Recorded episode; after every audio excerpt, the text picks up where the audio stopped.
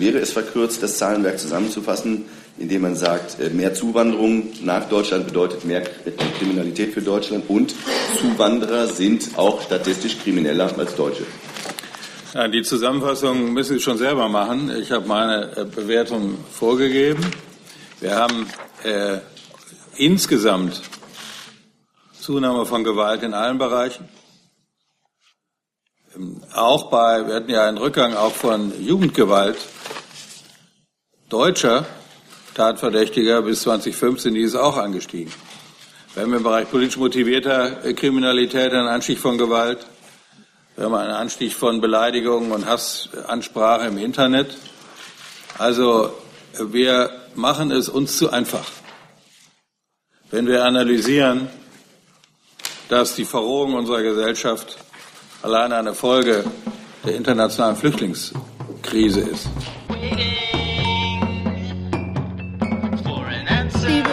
Kolleginnen und Kollegen, ich eröffne diese Pressekonferenz. Wir haben äh, Gäste hier auf dem Podium. Ich begrüße neben mir den Bundesminister des Innern, Herrn Dr. Thomas de Maizière, sowie den Staatsminister Markus Ulwig, Vorsitzender der Innenministerkonferenz. Unser Thema ist heute die Vorstellung der polizeilichen Kriminalstatistik sowie der Fallzahlen für die politisch motivierte Kriminalität. Liebe Hörer, hier sind Thilo und Tyler. Jung und Naiv gibt es ja nur durch eure Unterstützung. Hier gibt es keine Werbung, höchstens für uns selbst. Aber wie ihr uns unterstützen könnt oder sogar Produzenten werdet, erfahrt ihr in der Podcast-Beschreibung. Zum Beispiel per PayPal oder Überweisung. Und jetzt geht's weiter. Zum Ablauf möchte ich noch etwas sagen. Wir, äh, möglicherweise gibt es auch Fragen zu Themen, die über, diese, über unseren Berichtsgegenstand hinausgehen, die stellen wir bitte ans Ende. Erst machen wir mal das, wofür wir hier zusammengekommen sind. Bitte schön, Herr Minister.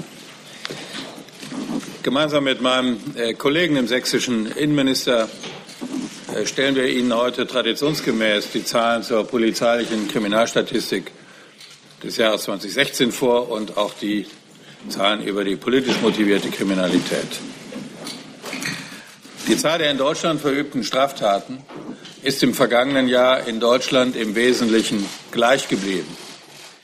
Sie ist nicht gestiegen und das bei deutlich mehr Einwohnern.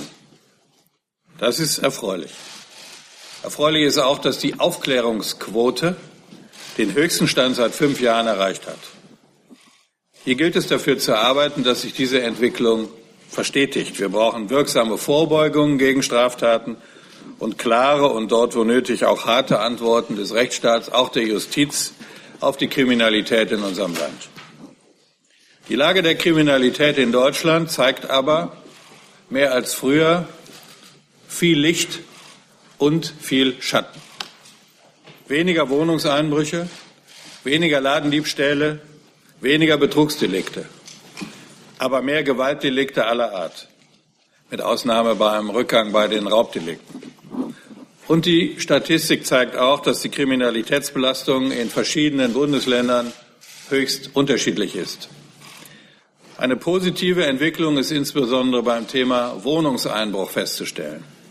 Im Jahr 1916, 2016 sind die Fallzahlen erstmals seit vielen Jahren wieder um knapp zehn Prozent zurückgegangen.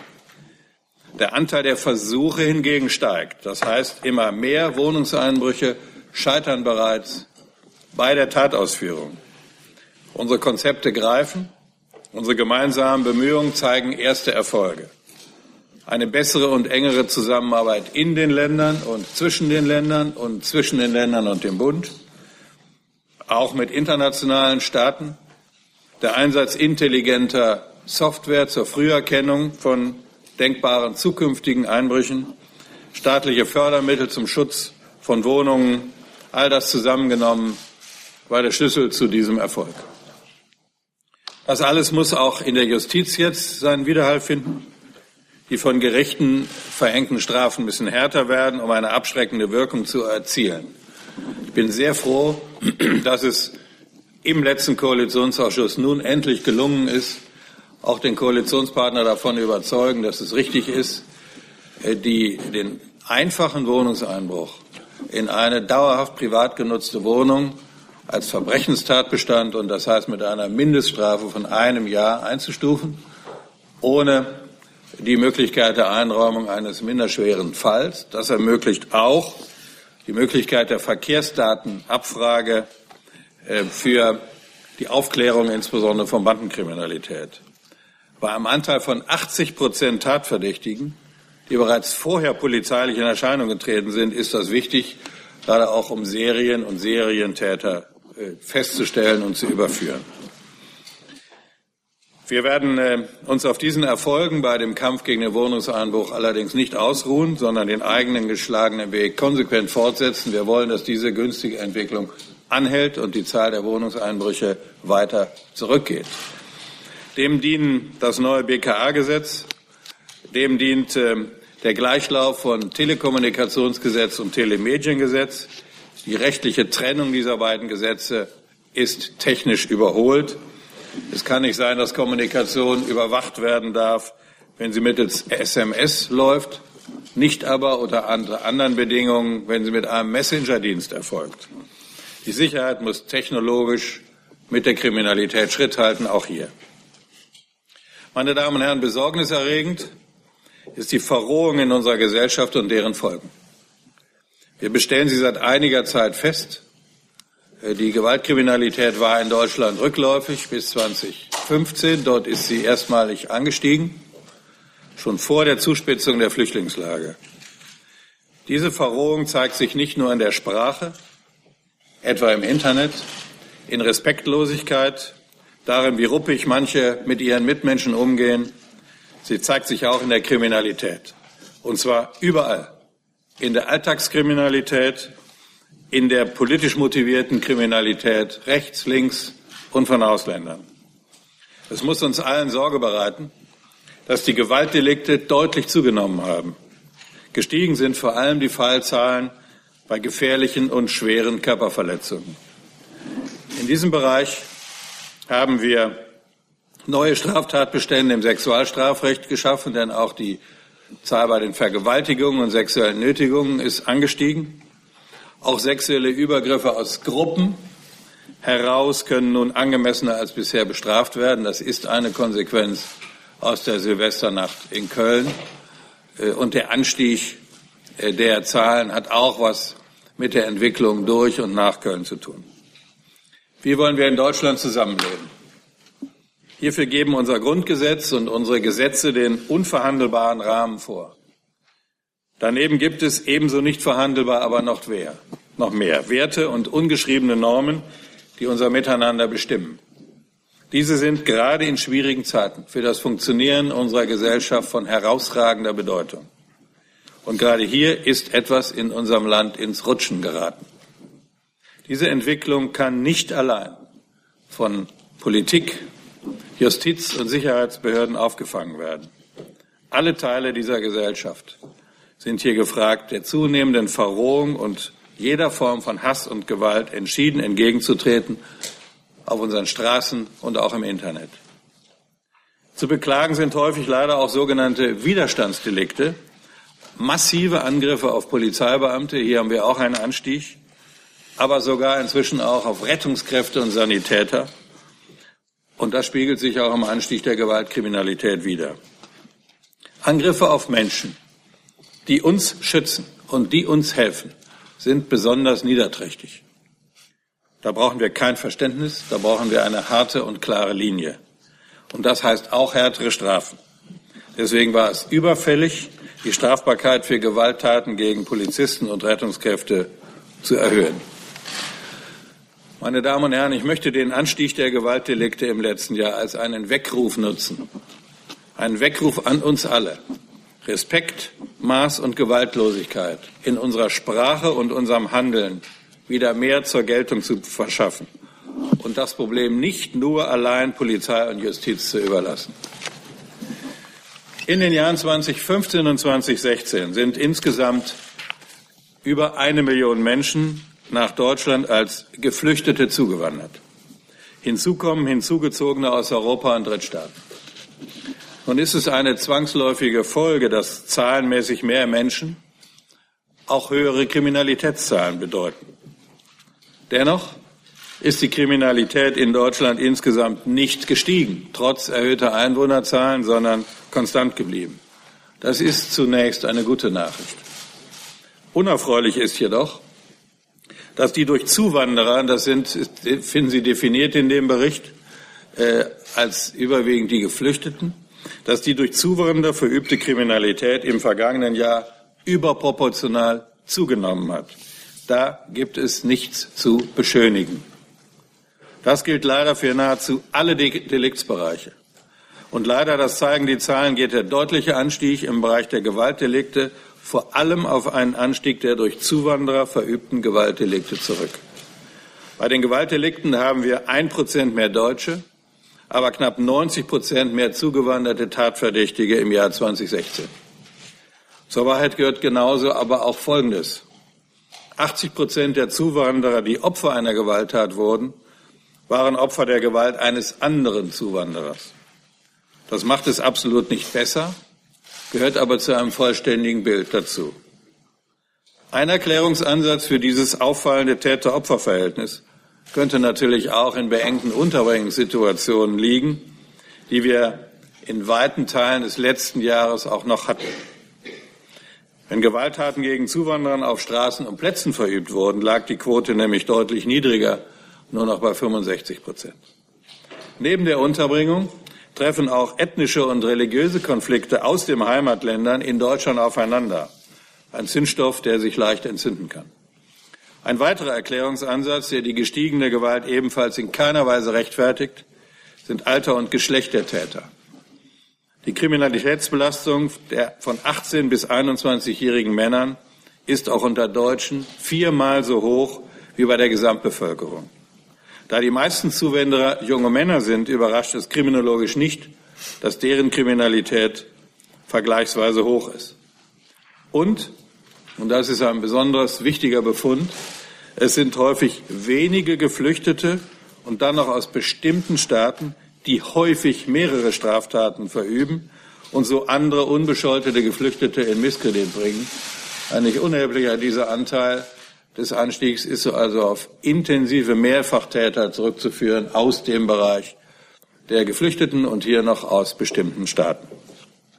Fest steht auch, das zeigen die Zahlen, dass diejenigen, die wirklich schutzbedürftig sind, diejenigen, die unsere Bürgerinnen und Bürger als die eigentlichen Flüchtlinge schützen wollen, wie beispielsweise Syrer unter den kriminellen Zuwanderern unterrepräsentiert sind, also deutlich weniger kriminell sind Gerade diese Gruppe begeht vergleichsweise wenige Straftaten.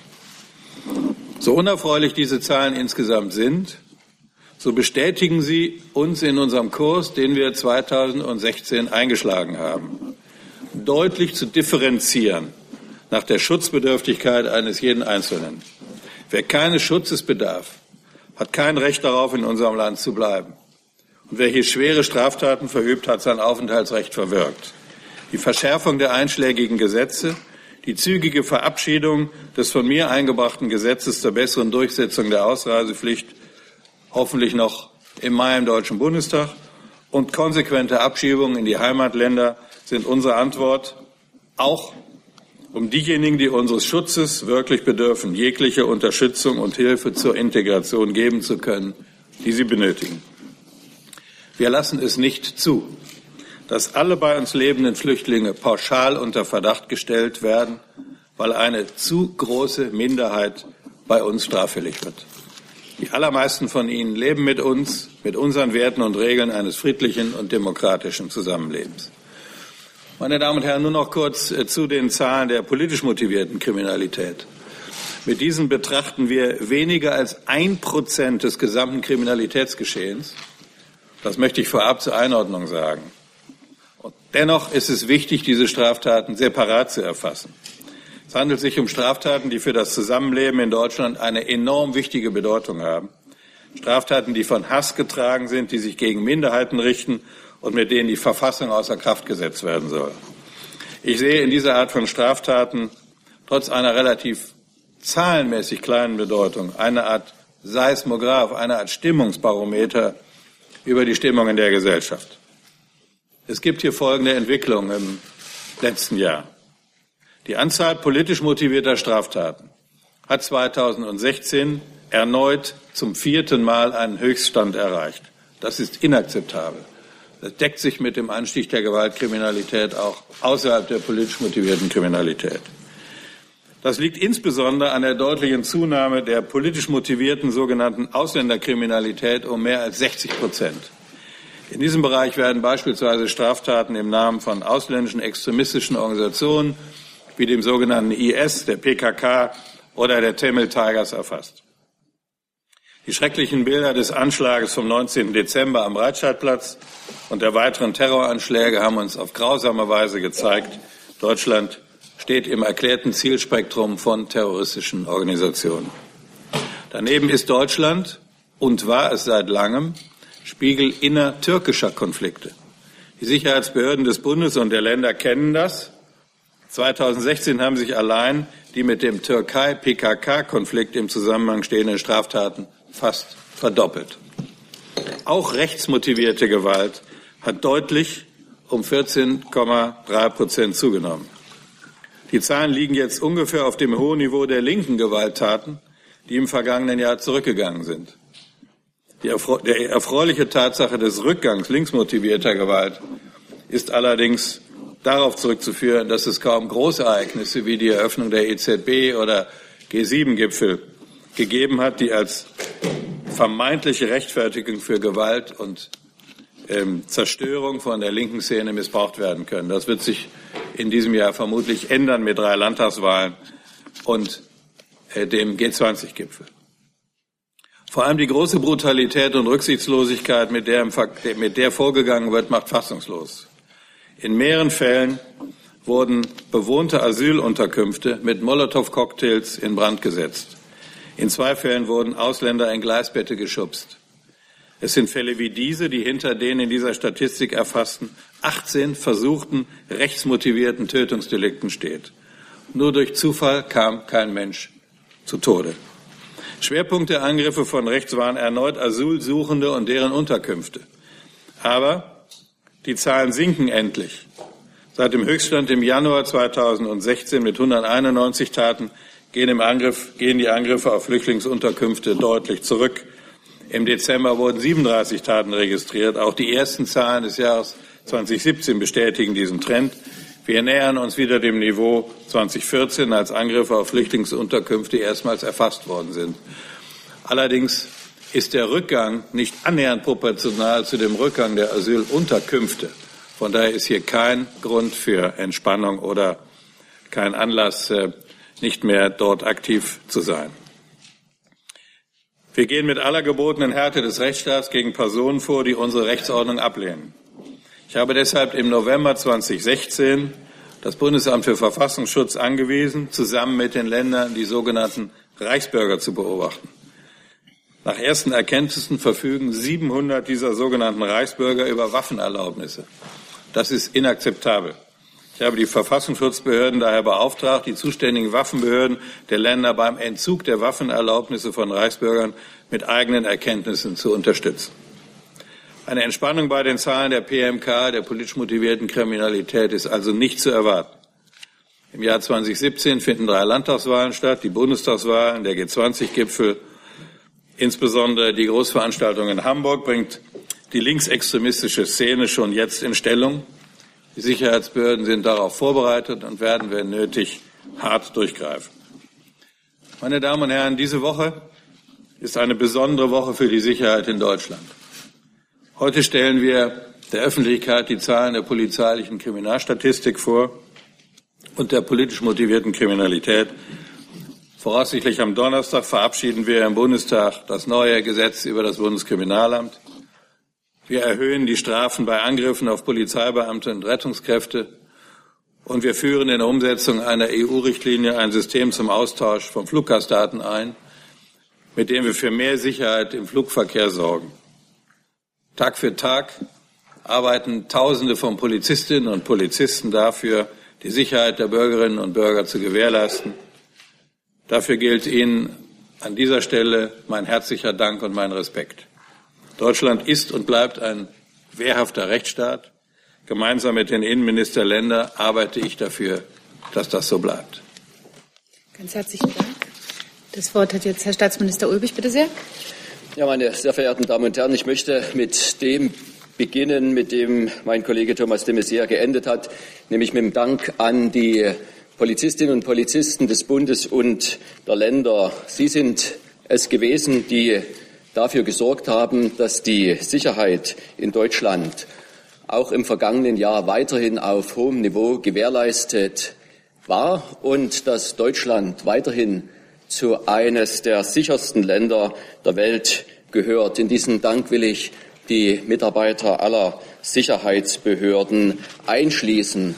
Und dass das in Zukunft auch so bleibt, deshalb ist es notwendig, dass im Bund und in den Ländern verschiedene Aktivitäten entfaltet werden, neben dem, dass der Bund entschieden hat, zusätzlich Polizeibeamtinnen und Polizeibeamte auszubilden und dann in den Dienst zu nehmen, gilt das für die Länder gleichermaßen. Und auch im Bereich der Ausstattung ist bei den Ländern ganz massiv investiert worden. Dritter Punkt, der notwendig ist, ist das rechtliche Rahmengerüst, das an der einen oder anderen Stelle anzupassen ist. Dazu werde ich gleich noch ein paar Worte sagen. Zurück zur Kriminalitätsstatistik. Die Entwicklung im vergangenen Jahr war in Deutschland ja vor allem durch die gewachsene Bedrohung durch den islamistischen Terrorismus und die unterschiedlichen Facetten auch im Bereich der Zuwanderung geprägt. Wenn auch statistisch nicht immer in dem Maße wie in der öffentlichen Wahrnehmung. Deswegen ist es richtig und gut, dass an einem solchen Tag wie dem der Veröffentlichung der Zahlen der polizeilichen Kriminalstatistik die Zahlen vorgetragen werden, aber gegebenenfalls auch Hintergründe beleuchtet werden können. Denn so positiv wie die Entwicklung bei Wohnungseinbruchsdiebstahl, Ladendiebstahl oder Wirtschaftskriminalität ist bei gleichzeitigem Anstieg der Bevölkerung, so Besorgnis ist die Entwicklung in anderen Kriminalitätsphänomenbereichen. Neben der Gewalt- und Drogenkriminalität sowie Waffengesetzverstößen ist es vor allem die gewachsene Bedrohung durch den islamistischen Terrorismus. Deshalb ist es mir als Vorsitzender der Innenministerkonferenz ein Anliegen, dass in den Gefahrenabwehrgesetzen des Bundes und der Länder Angleichungen vorgenommen werden. Dazu zählt für mich die Schaffung gesetzlicher Regelungen zur elektronischen Aufenthaltsüberwachung sowie zur Aufenthalts- und Kontaktverboten, ebenso die Möglichkeit zur Ausweitung von Videoüberwachung im öffentlichen Raum. Hierzu brauchen wir auch eine Anpassung der Polizeigesetze in den einzelnen Ländern und die Vereinheitlichung und Harmonisierung der IT-Infrastruktur bei der Polizei. Denn auch gerade durch die zunehmende Globalisierung und Digitalisierung steigen auch hier die Herausforderungen bei der Gefahrenabwehr und der Strafverfolgung auf nationaler und internationaler Ebene.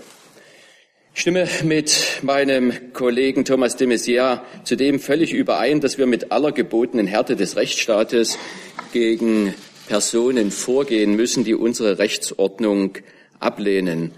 Das betrifft in erster Linie natürlich Kriminelle, ebenso wie Extremisten in allen Bereichen, aber eben auch die Reichsbürger und diejenigen, die als NPD-Mitglieder im Besitz von Waffen sind. Ich habe deshalb das, was Thomas de Maizière angesprochen hat, für Sachsen gleichermaßen wie viele andere Kollegen aufgegriffen und die Waffenbehörden durch Erlass beauftragt, Reichsbürger und nach dem NPD-Bundesverfassungsgerichtsurteil gleichermaßen für NPD-Mitglieder zu prüfen, ob die Zuverlässigkeit noch gegeben ist und gegebenenfalls die Waffenerlaubnisse zu entziehen.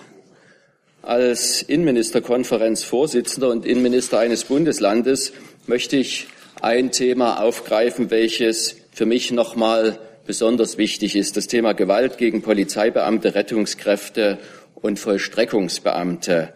Ja, das ist ein Phänomen, welches die Veränderungen in unserer Gesellschaft buchstäblich äh, ins Auge scheinend deutlich macht. Und deshalb ist neben Politik auch Gesellschaft gefordert. Es kann nicht hingenommen werden, dass Menschen, die für unseren Staat auftreten oder die Menschen in Not helfen, dass diese angegriffen werden. Und deshalb hoffe ich sehr, dass am Donnerstag der Bundestag das neue BKA-Gesetz verabschiedet und die Strafen bei Angriffen auf Polizeibeamten und Rettungskräfte erhöht werden. geht ja dort auch um eine Erweiterung der Regelbeispiele und auch den, die Ausweitung des Personenkreises. Im Jahr 2016 wurden in der polizeilichen Kriminalstatistik mehr als 24.000 Fälle von Widerstandshandlungen gegen die Staatsgewalt erfasst. Das bedeutet gegenüber 2015 Anstieg von 11 Prozent. Ich bin überzeugt davon, dass hier auch technische Ausstattung helfen kann, zum Beispiel Bodycams, die werden ja in verschiedenen Bundesländern erprobt und mittlerweile auch bei der Bundespolizei. Wir haben der Öffentlichkeit ja am 31. März bei uns in der Bundesautobahn A4 die Möglichkeit gegeben, da zu sehen, welche, welche Möglichkeiten da vorhanden sind. Und wir versprechen uns davon nicht nur eine verbesserte Beweislage im Falle einer Straftat, sondern vor allem auch eine Erhöhung des Schutzes der eingesetzten Polizeibeamten vor Übergriffen. Die ersten Ergebnisse sind durchaus vielversprechend. Meine sehr verehrten Damen und Herren, ich möchte zum Schluss noch das bereits angesprochene Thema ansprechen, welches sowohl die Statistik, aber auch die Diskussion in unserer Gesellschaft stark prägt. Das ist das Thema Kriminalität im Zusammenhang mit Zuwanderern. Der Bundesinnenminister hat Sie in seinen Ausführungen über die Entwicklung bereits informiert. Als Länder beschäftigt uns dieses Thema seit dem, seit dem Herbst 2015. Und auch wenn sich eine große Mehrzahl der Zuwanderer rechtskonform verhält, mussten wir feststellen, dass ein kleiner Teil der Zuwanderer wiederholt Straftaten begeht und die Gesetze in Deutschland nicht beachtet. Hier sind wir als Sicherheitsbehörden gefordert und müssen entsprechend reagieren. Es ist einfach nicht hinnehmbar, dass insbesondere eine kleine Anzahl von Zuwanderern das Bild über die Flüchtlinge in der Öffentlichkeit prägen. Nach wie vor ist eine kleine Gruppe von Zuwanderern. Für Sachsen kann ich sagen, circa ein Prozent von Zuwanderern sind für fast 40 Prozent der Straftaten in diesem Bereich verantwortlich. Und das kann nicht akzeptiert werden. Deswegen müssen wiederholte Verstöße gegen die Rechtsordnung Konsequenzen haben, entweder strafrechtlicher Natur oder indem straffällige Zuwanderer, die kein Bleiberecht für sich in Anspruch nehmen können, beschleunigt abgeschoben werden.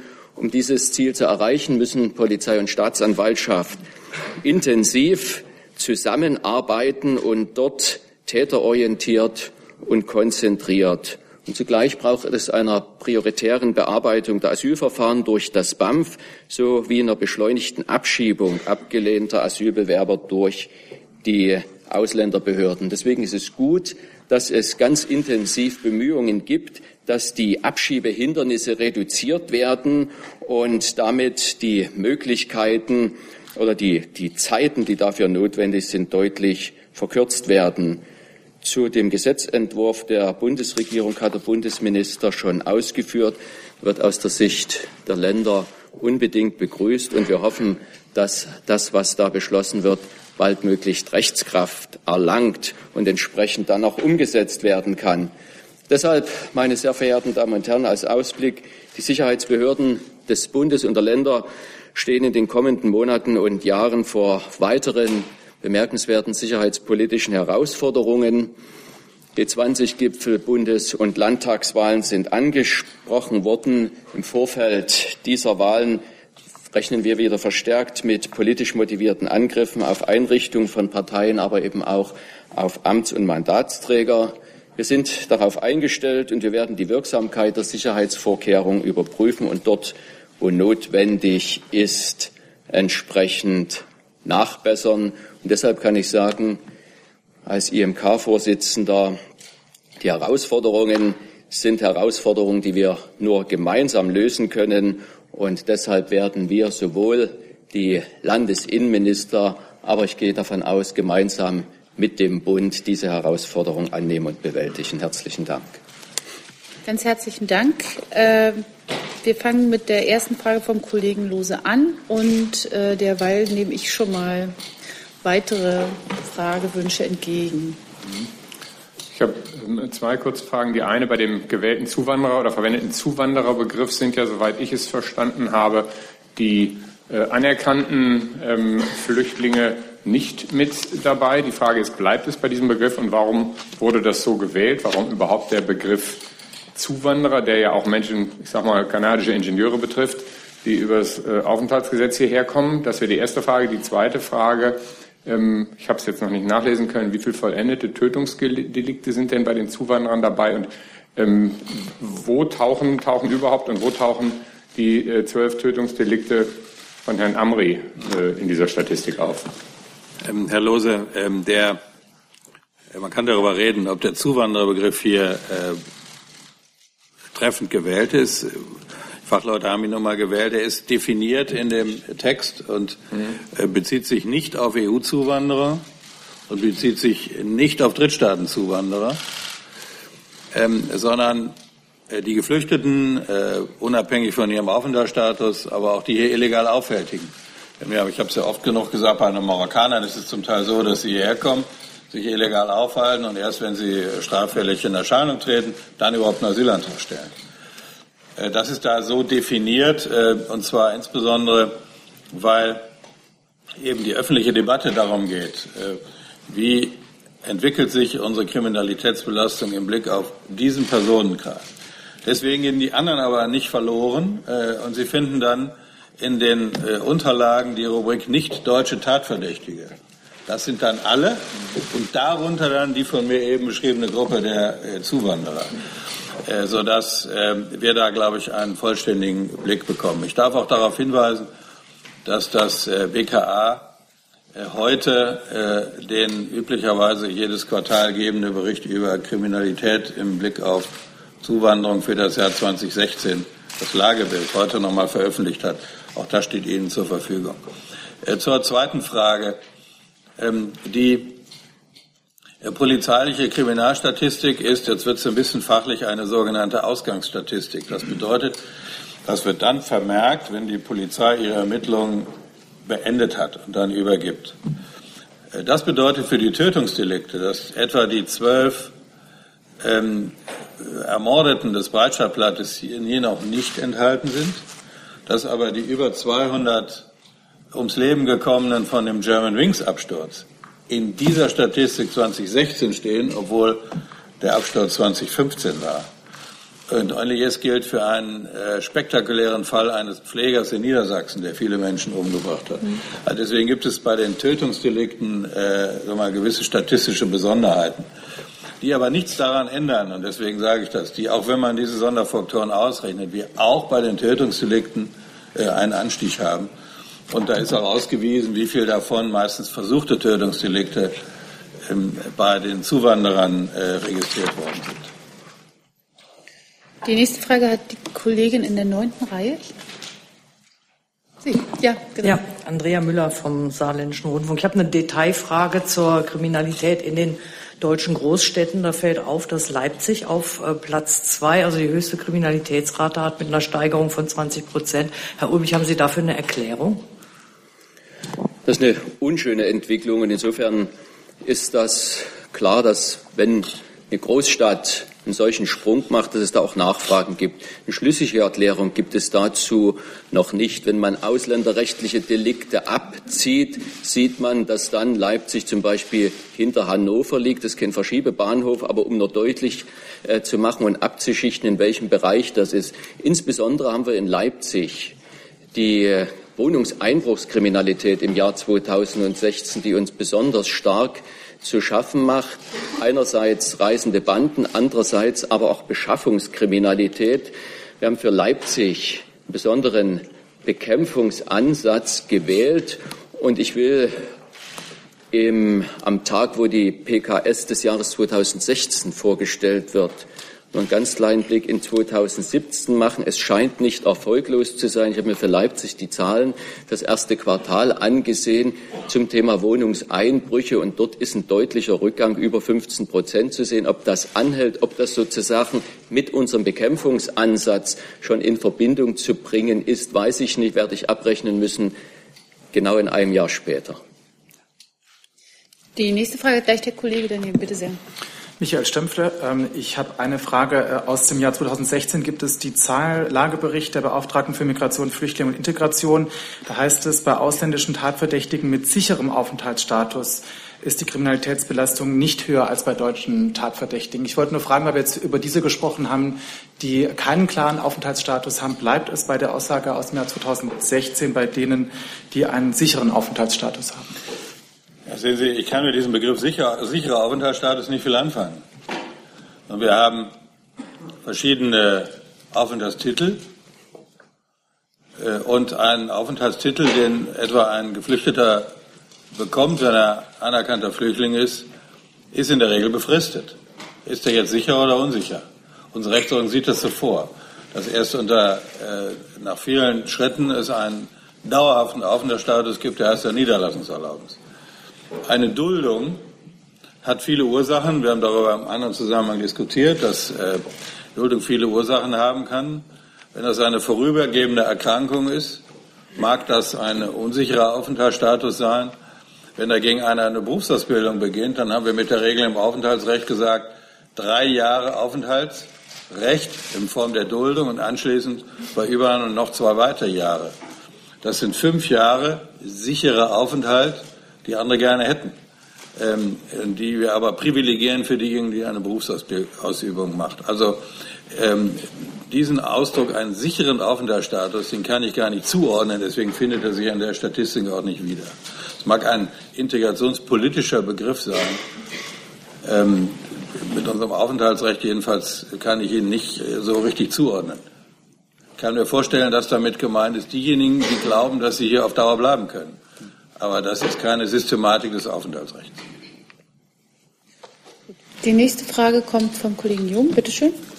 Herr de Maizière, ich habe eine Lernfrage. Ähm, ich habe immer gelernt so vom BKA, dass Deutsche und Nicht-Deutsche genauso kriminell sind. Also dass es dass Nicht-Deutsche nicht krimineller sind als Deutsche. Jetzt äh, steht in Ihrem Bericht auf Seite 16, ich zitiere, ohne ausländerspezifische Delikte beträgt der tatverdächtigen Anteil Nicht-Deutscher 30,5 Prozent.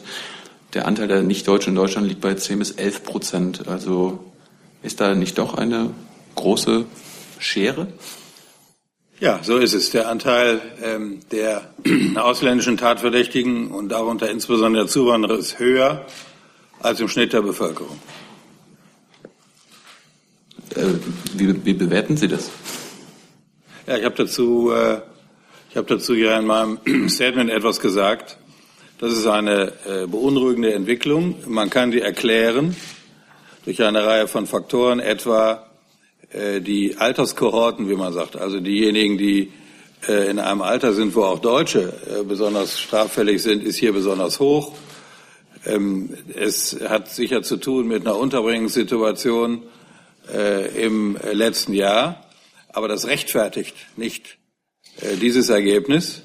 Und deswegen ist es richtig, dass wir in Erkenntnis dieser Entwicklung, die natürlich nicht ganz überraschend kommt, wir bereits im Jahre 2016 die Konsequenzen gezogen haben, dass wir eben diejenigen, die sich hier äh, straffällig verhalten, die über ihre Identität täuschen, die nicht mitwirken am Asylverfahren, äh, dass sie äh, strenger behandelt werden als bisher. Und das ist auch richtig so.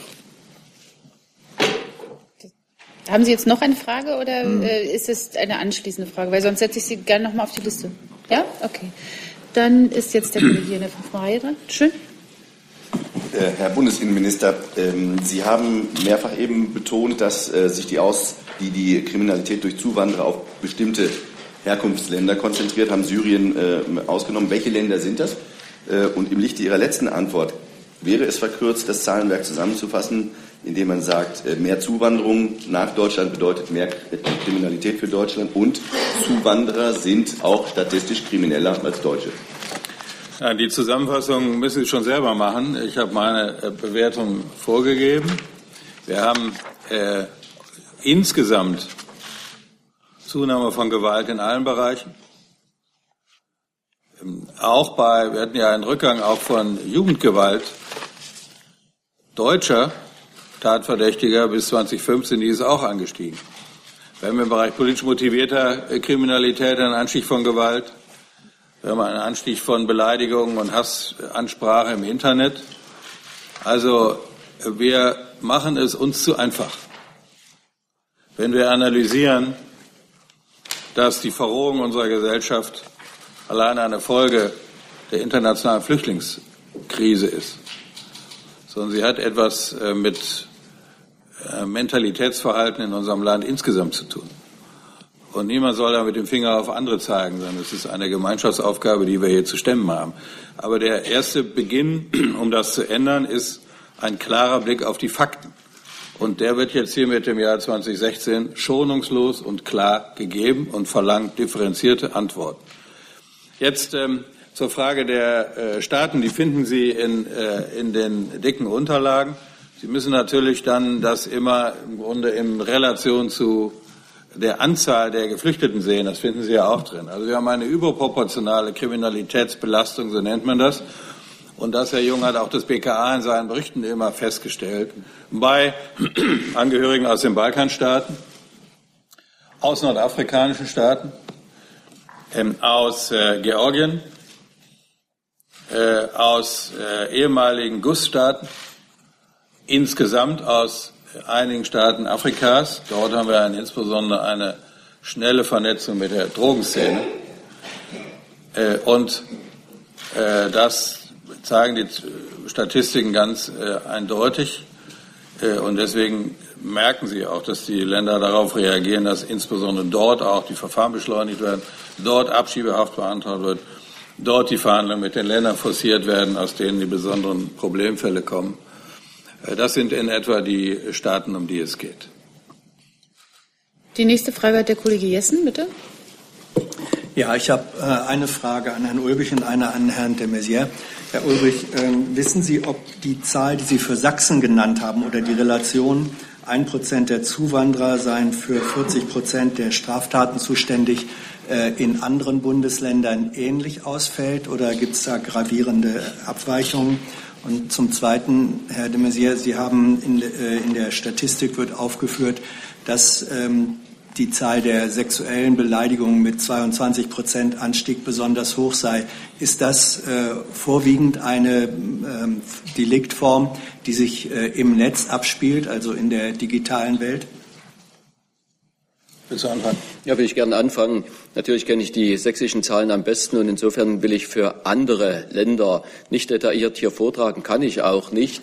Aber es, es gibt sicherlich einen Unterschied und das ist im Zusammenhang mit dem zu sehen, was äh, Thomas de Maizière gerade als Bundesinnenminister vorgetragen hat. Für Sachsen ist es deshalb in dieser Besonderheit, weil wir über viele Jahren, Jahre zum Beispiel allein zuständig waren für Tunesien. Das bedeutet, wir haben eine große Konzentration von tunesischen Menschen, die bei uns im Verfahren sind. Und diese werden insbesondere auch sehr häufig Straftäter. Wenn ich mir die Statistik dann wieder innerhalb der sogenannten Mehrfach- und Intensivstraftäter anschaue, dann sind eben Tunesier bei uns in Sachsen insbesondere ganz oben. Und vor diesem Hintergrund gibt es sicherlich ähnliche Verhältnisse, aber genau für die jeweiligen Länder kann ich es Ihnen nicht sagen.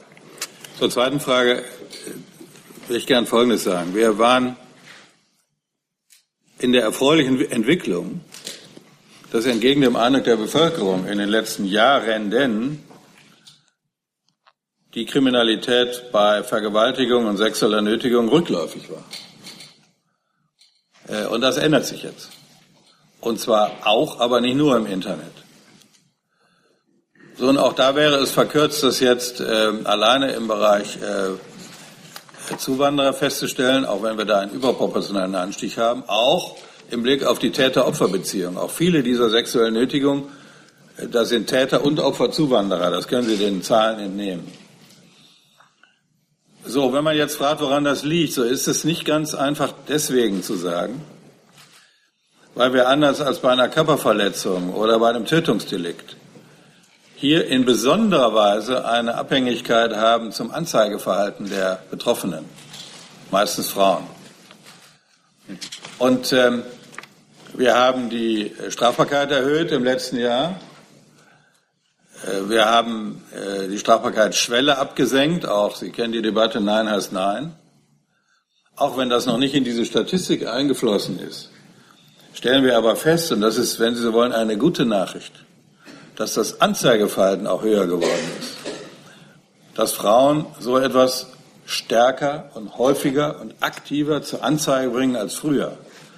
Das bedeutet, ein Teil dieses Anstiegs kann auch nur eine Veränderung vom sogenannten Dunkelfeld ins Hellfeld sein und muss nicht zwingend mit einer höheren Kriminalität zu tun haben. Ähm, das heißt, wir haben dann äh, hoffentlich auch mehr Täter, die dafür bestraft werden können. Also das ist, ich, ich kann diese These nicht sozusagen statistisch belegen. Ich kann Ihnen nur sagen, dass wir gerade im Bereich von Sexualstraftaten sehr stark abhängig davon sind, dass ein Teil der Opfer sich überhaupt meldet. Und mein Eindruck ist, äh, dass ähm, die Zahl der Anzeigen hochgegangen ist und dass das jedenfalls eine Teilerklärung auch für den Anstieg dieser Straftaten ist. Und das wäre, so schlecht wie das ist, äh, alles in allem eine gute Nachricht. Die nächste Frage hat der Kollege in der zwölften Reihe. Bitte schön, ja. Herr Ulrich, äh, ich bin eben ich habe eben aufgemerkt bei der Schlussbemerkung Ihres Eingangsstatements, wo Sie gesagt haben, es wäre möglicherweise in diesem Jahr auch zu rechnen mit einer Zunahme an äh, ähm, äh, Aggressionen, möglicherweise mehr gegen Amts- und äh, Mandatsträgern. Heißt das, ähm, dass Sie damit rechnen, dass in links-, rechtsextremistisch motivierten Kreisen äh, auch die ähm, ähm, gezielte Anschläge auf Politiker ähm, als Strategie wieder stärk äh, wieder diskutiert wird oder ähm, überinterpretiere ich das? Nein, natürlich erleben wir das. Ich meine, wenn Autos von Politikern angezündet werden, wenn äh, Büros von politischen Parteien angezündet werden, von der Linken bis zur AfD, auch CDU, SPD, ähm, dann ist das äh, in Anführungsstrichen nur eine Gewalt gegen Sachen. Aber wir haben schon mal vor Jahrzehnten diskutiert, dass diese Entwicklung auf Dauer nicht trägt.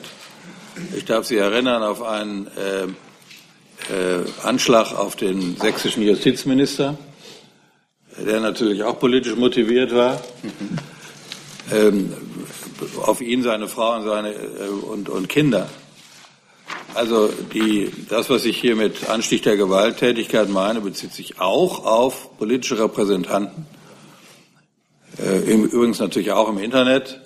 Das kennen Sie ja alles, äh, sodass ich nochmal, äh, Herr Sagona, auf die Grundthese zurückkomme. Wir haben es insgesamt mit einem Anstieg von Respektlosigkeit, Gewalt und Hass in unserem Land zu tun.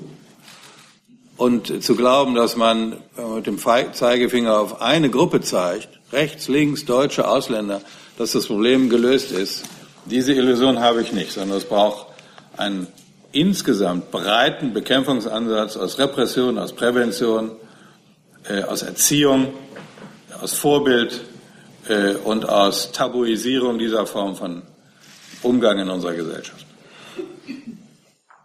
Die nächste Frage kommt hier vom Kollegen aus der sechsten Reihe. Bitte schön. Justus Kliss, RBB Fernsehen. Eine Frage an Herrn de Maizière. Ähm, Berlin ist auf Platz 1 der Kriminalitätsstatistik als Bundeshauptstadt. Welches Signal geht davon aus? Wie bewerten Sie das und was erwarten Sie von den Sicherheitsbehörden in diesem Zusammenhang?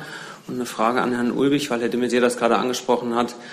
Muss man in Sachen Unterbringung nochmal besonders gucken, weil ja, wenn ich das richtig sehe, die Zuwanderer vor allen Dingen äh, durch Zuwanderer geschädigt werden und Herr de Maizière das auch auf die Unterbringung zurückgeführt hat. Also muss man, müssen die Länder in Sachen Unterbringung äh, noch mehr tun. Danke. Ich möchte jetzt hier nicht äh, Bewertungen über einzelne Bundesländer abgeben. Äh, die Kriminalitätsbelastung ist unterschiedlich.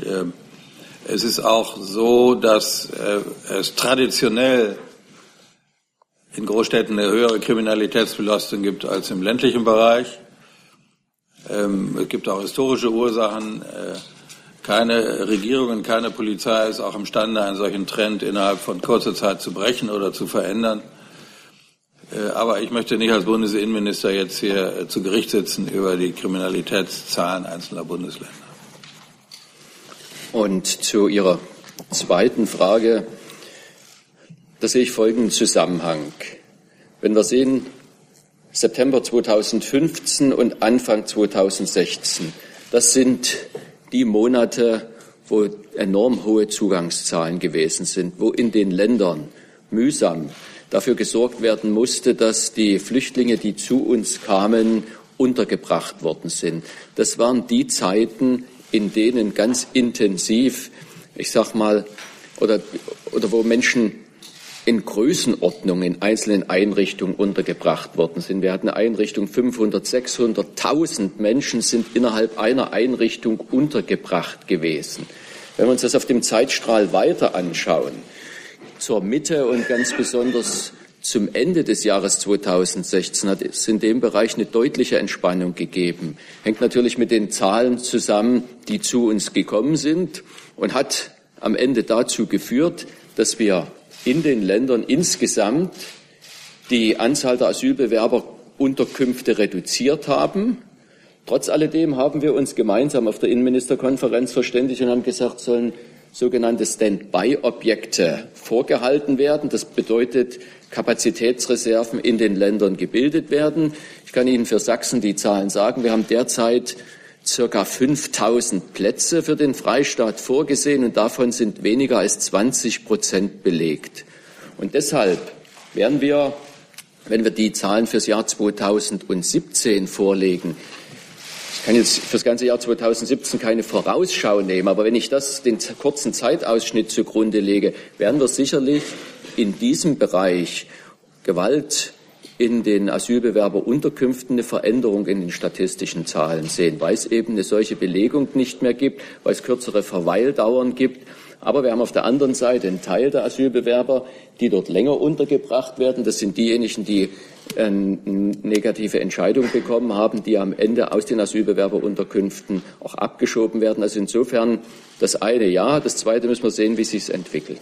Also das heißt, Sie rechnen damit, dass die Kriminalität nach unten geht, weil die Wohnsituation, so möchte ich sie mal nennen, sich insgesamt verbessert in den Bundesländern. Ich habe nicht für die Kriminalität insgesamt gesprochen, sondern Ihre Frage war ganz gezielt auf die Unterbringung ausgerichtet. Und meine Antwort hat sich jetzt auf die Unterbringung und die Straftaten, die in diesem Bereich sozusagen verübt worden sind, bezogen. Die nächste Frage kommt vom Kollegen in der siebten Reihe. Bitte schön. Markus Supermann vom Bayerischen Fernsehen. Herr Minister de Maizière, ich hoffe, Sie erlauben eine Frage, die in so ein bisschen in eine andere Richtung zielt. Wir alle haben Sie wahrgenommen als Innenminister, der stets bemüht war, die Sicherheit im Land vorwärts zu bringen. Und jetzt gibt es aber Konkurrenz, die nicht schläft und die kommt aus Bayern. Da ist heute der Name äh, Joachim Moment, Herrmann. Entschuldigung, Kollege. Äh, ich hatte am Anfang der PK gesagt, wir machen jetzt erstmal diesen Gegenstand. Ich setze Sie gerne für später auf die Liste. Gerne. Okay? So. Ähm, dann äh, eine Sekunde. Moment. Wer war es jetzt? Entschuldigung. Äh, genau. Dritte links. Genau. Bitte schön, Herr Staud. Thoralf Staud, eine Frage zur PMK-Statistik. Ähm, Sie haben drei Fälle mit vollendeten Tätungsdelikten in der Statistik mit 14 Toten. Zwölf davon entfallen auf dem Breitscheidplatz. Haben Sie parat, wer die anderen beiden äh, Todesopfer politisch motivierte Kriminalität im Jahr 2016 waren? Ich möchte zunächst mal sagen, damit Herr Losemann nicht böse ist, die PMK ist eine Eingangsstatistik. Deswegen sind äh, ja, also wenn, wenn das eingeht, dann wird es zugeordnet, ob es politisch motivierte Kriminalität. Die äh, polizeiliche Kriminalstatistik ist eine Ausgangsstatistik, deswegen ist der Bereitschaftsdienst da noch nicht drin. Ja, ein Fall ist der äh, ermordete Polizist durch den Reichsbürger. Und den äh, anderen Fall, weiß ihn jemand, aus dem Kopf, habe ich jetzt nicht genau im Kopf. Können wir nachliefern. Gut, dann hat die nächste Frage die Kollegin hier in der dritten Reihe. Bitte schön. Äh, wenn Sie. So, jetzt. Ja. Hilfe Seibert, Südwestrundfunk. Herr Dimmel, Sie haben nur noch eine Verständnisfrage ähm, zu der Kriminalität bei Zuwanderern. Es gab ja da eine erste Erhebung und damals war große Motto das Ergebnis, wenn genauso viele deutsche Männer äh, zwischen 19 und 32 eingewandert wären, da wäre das Verhältnis ungefähr das gleiche gewesen. Hat sich das jetzt verändert? Ähm, das heißt, sind die, haben die sich hier kriminalisiert oder sind mehr Kriminelle gekommen?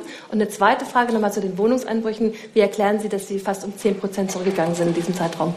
Also die erste Frage kann ich nicht äh, genau beantworten, weil richtig ist, dass wenn besonders viele Männer in einer Altersgruppe kommen, bei denen auch bei einer deutschen Altersgruppe die Kriminalität höher ist, ja, dann äh, ist es nicht überraschend, dass da die Kriminalität höher ist. Das ist so. Aber ehrlich gesagt, das finde ich keinen Grund zur Beruhigung, denn Straftat ist Straftat und Opfer gibt es auch. Und ich kann ja nicht sagen, ich entschuldige den Anstieg einer Kriminalitätsbelastung, weil jetzt halt junge Leute betroffen sind. Das gilt bei Deutschen ja auch. So, und deswegen ähm, müssen wir einfach feststellen, Sie finden die Aufteilung auch nach Alterskohorten in der Polizei- und Kriminalstatistik, dass dort der Anstieg überproportional ist und da gibt es auch nichts zu beschönigen. Die äh, halbe Frage, ob das sich, äh, ob wir wissen, ob sich, ob die kriminell hergekommen sind oder erst die kriminalisiert worden sind, die Frage kann ich nicht beantworten. Das würde eine Einzelfallanalyse der ganzen Strafverfahren bedeuten. Die zweite Frage, die Sie hatten, wenn Sie Wohnungseinbrüche. Äh, Wohnungseinbrüche, ja. Also ich habe hier vor einem Jahr gesessen, zusammen mit dem Gegen Pouillon und musste den weiteren Anstieg verkünden der Wohnungseinbrüche. Und da habe ich gesagt, wir geben uns Mühe, dass unsere Erfolge, die wir gemacht haben, die, die, die Arbeiten, die wir gemacht haben, im nächsten Jahr hoffentlich Erfolge zeigen. Jetzt sitzen wir hier und können das äh, verkünden. Ähm, das heißt, ja, den Anstieg der Wohnungseinbruchskriminalität haben Bund und Länder zum Anlass genommen, mit neuen Bekämpfungsansätzen, mit Polizeiverträgen mit anderen Staaten, mit gemeinsamen Ermittlungsgruppen internationaler Zusammenarbeit, mit Predictive Policing, mit äh, Förderung von passivem Wohnungsschutz, mit äh, neuen IT-Strukturen und so weiter der Sache auf den Grund zu gehen. Und siehe da, wenn man sich das konzertiert vornimmt, dann hat das Erfolge. Nur, die Zahlen sind immer noch zu hoch. Wir haben jetzt mal einen Rückgang von 10 Prozent. Wir wollen auch nicht, dass das eine Eintagsfliege bleibt, sondern die Zahlen sollen wieder so runtergehen, wie sie waren. Aber, und wenn sozusagen der Anstieg vor zwei, drei Jahren ein solcher Weckruf war beim Wohnungseinbruch und wir Innenminister gesagt haben, das lassen wir nicht zu und deswegen müssen wir unsere Kriminalitätsbekämpfung hier ändern und besser machen. Einen solchen Ansatz wünsche ich mir jetzt auch in Bezug auf den Anstieg von Gewaltkriminalität in allen Feldern, repressiv und präventiv. Äh, und das sollte uns auch nicht ruhen lassen, bis dann hier der Bundesinnenminister sagen kann, äh, dass wir hier auch wieder einen Rückgang haben. Die nächste Frage kommt vom Kollegen Jung. Bitte schön. Ich habe noch mal zwei Verständnisfragen. Ähm, zum einen zu den politisch motivierten äh, Straftaten, also PMK rechts. Ähm, Sie beide, Herr Ulrich und Herr de Maizière, Sie fordern ja immer wieder nationale Kraftanstrengungen beim Thema Abschiebungen, äh, was natürlich auch bei einem Teil der Bevölkerung zu ähm, einer Stärkung von rassistischen Stimmungen führt. Haben Sie, sind Sie der Meinung, dass Ihre eigenen Handlungen und Aussagen ähm, zum Teil die politisch motivierte Kriminalität im Bereich rechts motiviert? Nein, das halte ich für abwegig, diese Kausalität. Wenn wir äh, die Zahl der Abschiebungen erhöhen wollen, dann ähm, dient das der Umsetzung geltenden Rechts und nichts weiter. Und niemand darf sich äh, zum, darauf berufen mit rechtsextremen Auffassungen. Herr Ulrich? Das gilt für mich gleichermaßen. Ich sehe diese, diesen Zusammenhang, den Sie herstellen, überhaupt nicht. Einerseits ist es eine ganz klare Aufgabe von uns und ein Beleg eigentlich auch in den Zahlen, dass die Länder das Thema politisch motivierte Kriminalität und Kampf gegen rechtsextremistische Aktivitäten sehr ernst nehmen und dort durchaus erfolgreich sind. Und auf der anderen Seite geht es um die Umsetzung von geltendem Recht. Und das bedeutet, dass nach einem rechtsstaatlichen Verfahren nachdem also ein Antrag geprüft worden ist, nachdem gegebenenfalls sogar Rechtsbehelfe durchgeführt worden sind, aber im Ergebnis trotz alledem eine Ausreisepflicht besteht, und wenn dann dieser Ausreisepflicht nicht nachgekommen wird, und nur über diese Fälle reden wir, dass dann der Staat verpflichtet ist, konsequent auch die Abschiebung zu betreiben, das ist in meinem Verständnis äh, oder in, meinem, in meiner Auffassung durchaus nicht nur rechtsstaatlich vernünftig, sondern geboten. Sie haben ja noch aus, ähm, ausgewählte Straftaten und deren Entwicklung aufgezählt. Ähm, warum finde ich da nicht äh, Straftaten von Vollzugsbeamten und Polizisten? Sie haben nur die Straftaten an Vollzugsbeamte und Polizisten oder zum Beispiel Widerstand gegen die Staatsgewalt aufgezählt, aber es gibt ja auch Straftaten. Haben wir die Rubrik? Gibt sie? Nochmal? Die Rubrik gibt es nicht in der Polizei- und Kriminalstatistik. Können Sie? Nein. Äh, Kai. Entschuldigung. Jetzt ist die Kollegin Becker-Wenzel dran. Mhm. Ja, also ich habe auch eine übergeordnete Frage. Ich hoffe, dass das jetzt schon. Ähm, nee, also wir reden jetzt. Sie entwickelt, sie entwickelt sich im Blick auf, auf die Zukunft, weil also Anfang des Jahres, Sie hatten ja die Statistik jetzt 2016 und ähm, Januar bis März äh, diesen Jahres sind ja die äh, illegalen Grenzübertritte schon um über 100 Prozent gestiegen und es gibt jetzt eine Zunahme von über 50 Prozent der Menschen, die wieder übers Mittelmeer kommen. Gleichzeitig beklagen äh, ähm, Sicherheitskräfte, dass sie darauf nicht ausreichend vorbereitet sind. Und äh, Hilfsorganisationen sagen, dass in diesen Camps in Libyen die Zustände unerträglich sind. Die Italiener fühlen sich im Stich gelassen, wie schon öfter von Europa. Ähm, es ist ja bisher auch noch nicht gelungen, die 160.000 Flüchtlinge überhaupt zu mehr als 10 Prozent zu verteilen. Würden Sie sagen, am Ende jetzt dieser äh, Regierungsperiode, dass die europäische Flüchtlingspolitik gescheitert ist? Also Sie mischen jetzt sehr viele Sachverhalte zusammen. Äh, die Lage im Mittelmeer ist natürlich dramatisch. Wir haben uns ja neulich getroffen, die Innenminister der hauptbetroffenen Länder, zusammen auch mit Repräsentanten von Libyen. Ähm, und die Zahl, wenn die Zahl der geretteten Menschen ebenso steigt wie die Zahl der Toten, dann kann man sehen, dass das System nicht in Ordnung ist. Äh, und deswegen arbeiten wir ja mit Hochdruck daran, dass wir zu anderen Lösungen kommen. Es darf nicht sein, dass letztlich Schlepper darüber entscheiden, wer nach Europa kommt oder nicht. Das ist die inhumanste Form von Auswahlentscheidung.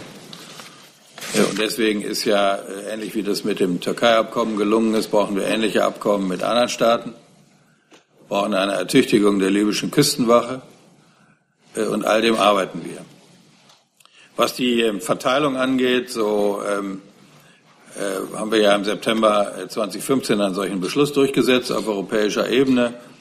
Die Umsetzung äh, wird allmählich etwas besser, ist allerdings noch unzureichend. Wir verhandeln parallel an einem gemeinsamen europäischen Asylsystem, hoffen, dass wir da bis Mitte, Ende des Jahres zu einem gemeinsamen Ergebnis kommen. All das vor dem Hintergrund der Erfahrung 2015, 2016, damit sich diese Situation nicht wiederholt. Die nächste Frage kommt von dem Kollegen direkt dahinter. Bitte sehr. Danke. Äh, Timo Kieritz, RT Deutsch. Zwei kurze Fragen an Herrn Dr. de Maizière. Sie haben gerade gesagt, es gibt keinen sicheren Status bei Zuwanderern oder Sie möchten das so nicht formulieren. Aber gibt es denn eine Korrelation zwischen Status und Kriminalität? Also macht es einen Unterschied, ob jemand akzeptiert ist, hier eine Perspektive hat oder nicht, in der Statistik, äh, ob jemand kriminell wird oder nicht als erstes? Und zweitens, äh, Sie haben jetzt mehrfach von Verrohung der Gesellschaft gesprochen und wollten das nicht äh, an einer bestimmten Gruppe festmachen. Aber wie, wie schätzen Sie das ein? Was würden Sie als Gründe angeben für diese Verrohung? Danke. Nun, äh, äh, zur ersten Frage. Ich kann diesen statistischen Zusammenhang Ihnen jetzt nicht mitteilen. Allerdings will ich sagen, äh, man unterstellt, er wäre so dann könnte ja nicht, äh, könnte ja die Antwort nicht sein, um weniger Kriminalität zu haben, bekommen alle, die hierher kommen, unabhängig von ihrem rechtlich gebotenen Aufenthaltsstatus mal irgendwie die Sicherheit, hier bleiben zu können. Das wäre die völlig falsche Konsequenz, sondern wir erwarten, dass diejenigen, die zu uns kommen, sich hier an Recht und Gesetz halten und nicht straffällig werden. Und davon unabhängig wird im Blick auf ihr Herkunftsland und auf ihre individuelle Verfolgungssituation geprüft, ob sie einen Aufenthaltsstatus bekommen, der sie zum Bleiben ähm, äh, berechtigt oder nicht. Äh, das kann keinen, sozusagen, das kann keinen Benefit geben. Deswegen, weil man hier nicht straffällig wird, darf man hier länger bleiben. Das kann natürlich, äh, diesen Zusammenhang, äh, den kann es nicht geben. Aber einen statistischen Zusammenhang kann ich Ihnen, äh, kann ich Ihnen nicht, kann ich Ihnen nicht äh, sicher geben. Im Übrigen wäre es auch natürlich ganz falsch von Flüchtlingen, wenn sie glauben, dass sie ihren Aufenthaltsstatus dadurch verbessern, dass sie kriminell werden, dann zeigt die Reaktion der Politik, dass das Gegenteil der Fall ist. Und zu Recht. So, zur zweiten Frage. Ähm, das würde jetzt, wir sind schon über eine Stunde ja. jetzt, das würde die, äh, würde die Veranstaltung sprengen. Ich habe dazu an anderer Stelle äh, etwas gesagt, längeres auch und müssen darüber auch weiterreden. Ähm, aber die Eine, eine Gesellschaft braucht Zusammenleben Tabus. Und dazu gehört, dass politische Auseinandersetzungen ohne Gewalt stattfinden. Und dazu gehört, dass ein bestimmtes Maß von sprachlicher Verrohung nicht ähm, einreißt. Wir waren stolz darauf, dass wir auch andere Wahlkämpfe geführt haben als in anderen Staaten. Und der Beginn der Verrohung, den sehe ich vor allen Dingen durch die vor einigen Jahren Anonymität im Internet. Inzwischen wird es ja auch mit Namen gemacht. Es gibt lange Untersuchungen darüber, die ich gar nicht bewerten kann, ob jetzt sozusagen die Verrohung immer so war, wird nur manifester oder ob sie eigentlich zusätzlich gestiegen ist. Ist mir fast egal. Jedenfalls das Ergebnis gefällt mir nicht. Und deswegen müssen wir alle daran arbeiten, Familien, Bildungsinstitutionen, ähm, Polizisten, äh, Kirchen, Gewerkschaften, Verbände aller Art, dass ähm, wir diesen Zug in der Gesellschaft, dass man einfach mal äh, seine Interessen rabiater durchsetzt, als das früher der Fall war, dass wir dem entschieden entgegentreten. Die nächste Frage hat der Kollege Fürstenau, bitteschön.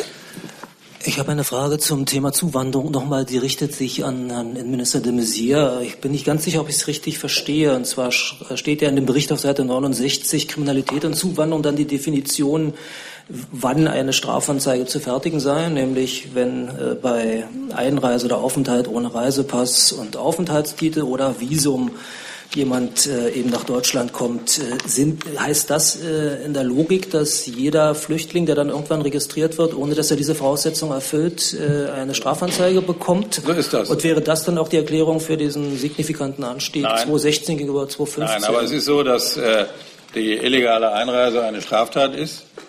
Äh, und das wird auch so festgehalten. Und dann, wenn, es, wenn der Flüchtlingsstatus sozusagen gegeben wird, dann äh, entfällt diese Strafbarkeit.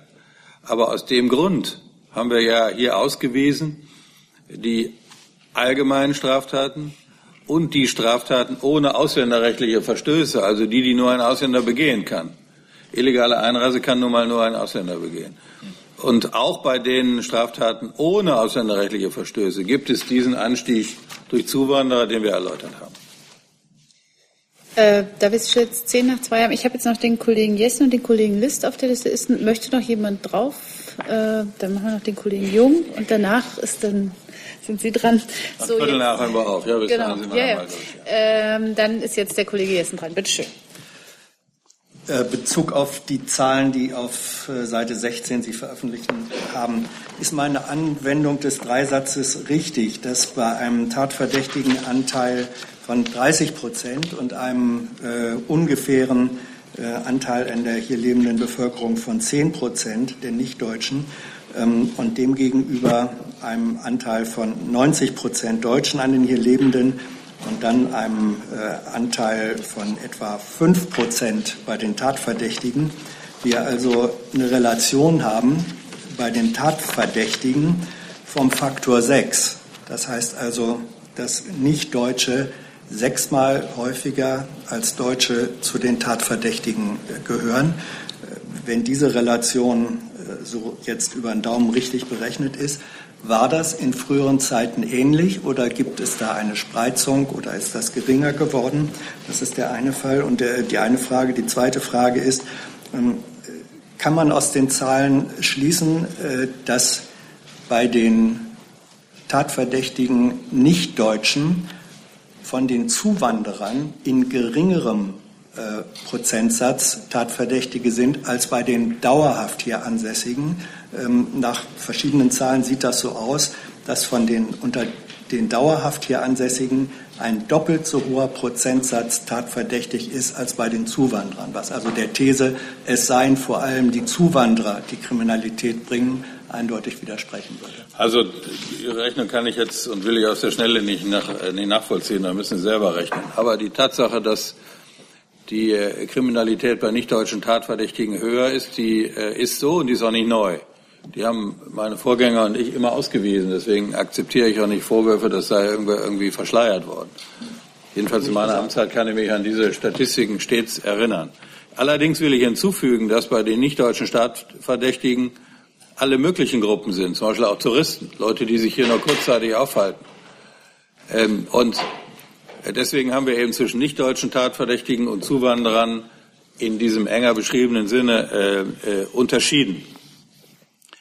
Äh, so wie jetzt, das, wie jetzt das Verhalten da alles in allem ist, will ich jetzt gar nicht im Einzelnen bewerten. Ich will nur sagen, ein nicht unerheblicher Anstieg der Gewaltkriminalität, nicht der allgemeinen Kriminalität, ähm, neben dem kleinen Bereich der politisch motivierten Kriminalität, geht auch auf das Kosten einer kleinen, auf das Konto einer kleinen Gruppe von Zuwanderern. Und das müssen wir zur Kenntnis nehmen. Dagegen müssen wir etwas tun. Und da hilft auch keine Beschönigung irgendwelcher Art.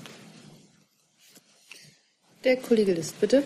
Also auf der Seite 99 fallen zwei Zahlen auf, finde ich jedenfalls. Vergewaltigung überfallartig durch Gruppen und Vergewaltigung durch Gruppen ist der Anstieg 54 bzw. 106 Prozent. Wenn man die erfassten Fälle nimmt, kommt man auf etwas mehr als 600. Das hieße zwei Fälle pro Tag. Äh, ist die Erklärung unter anderem in der Silvesternacht zu sehen zu dieser Anstrengung? Auch, oder? ja. Silvesternacht findet da ihr Niederschlag, aber erklärt nicht den Anstieg insgesamt. Hamburg gehört dazu, andere Fälle danach auch. Gibt es eine andere Erklärung außer der Silvesternacht? Bei dem Gruppenverhalten? Ja, wir haben danach auch in kleinerem Umfang äh, diese gruppenmäßigen Übergriffe auch mehr als früher in Deutschland erlebt. Aber der Hauptfaktor bei den Gruppenangriffen ist in der Tat die Kölner Silvesternacht. Jetzt noch der Kollege Jung, bitteschön. Ich ziehe zurück. Sie ziehen zurück und dann kommen wir nach Bayern. Liebe Hörer, hier sind Thilo und Tyler. Jung und Naiv gibt es ja nur durch eure Unterstützung. Hier gibt es keine Werbung, höchstens für uns selbst. Aber wie ihr uns unterstützen könnt oder sogar Produzenten werdet, erfahrt ihr in der Podcast-Beschreibung. Zum Beispiel per PayPal oder Überweisung. Und jetzt geht's weiter. Warten Sie mal, ist das die richtige? Nee, jetzt, ne? Ja, jetzt. Ja, ja. bitteschön. Ähm, Herr Minister de Maizière, also nochmal kurz die Frage. Die CSU schickt jetzt Joachim Herrmann, den bayerischen Innenminister, ins Rennen als Spitzenkandidat in die Bundestagswahl und der hat wohl, wie man hört, Ambitionen, auch Bundesinnenminister zu werden. Spielt das für Sie irgendwie eine Rolle? Lässt Sie das kalt oder machen Sie sich da heute Gedanken drüber? Also alle guten Leute im Team sind willkommen, äh, aber ich bin erstmal dafür, dass man Wahlen gewinnt. Und dazu will ich mal einen Beitrag leisten. Und über die Frage, wer welche Posten hinterher kriegt, können Sie spekulieren. Ich tue das nicht. Vielen Dank für diese Antwort und vielen Dank für Ihre Fragen. Ich beende diese Pressekonferenz und wünsche allen noch einen schönen Tag.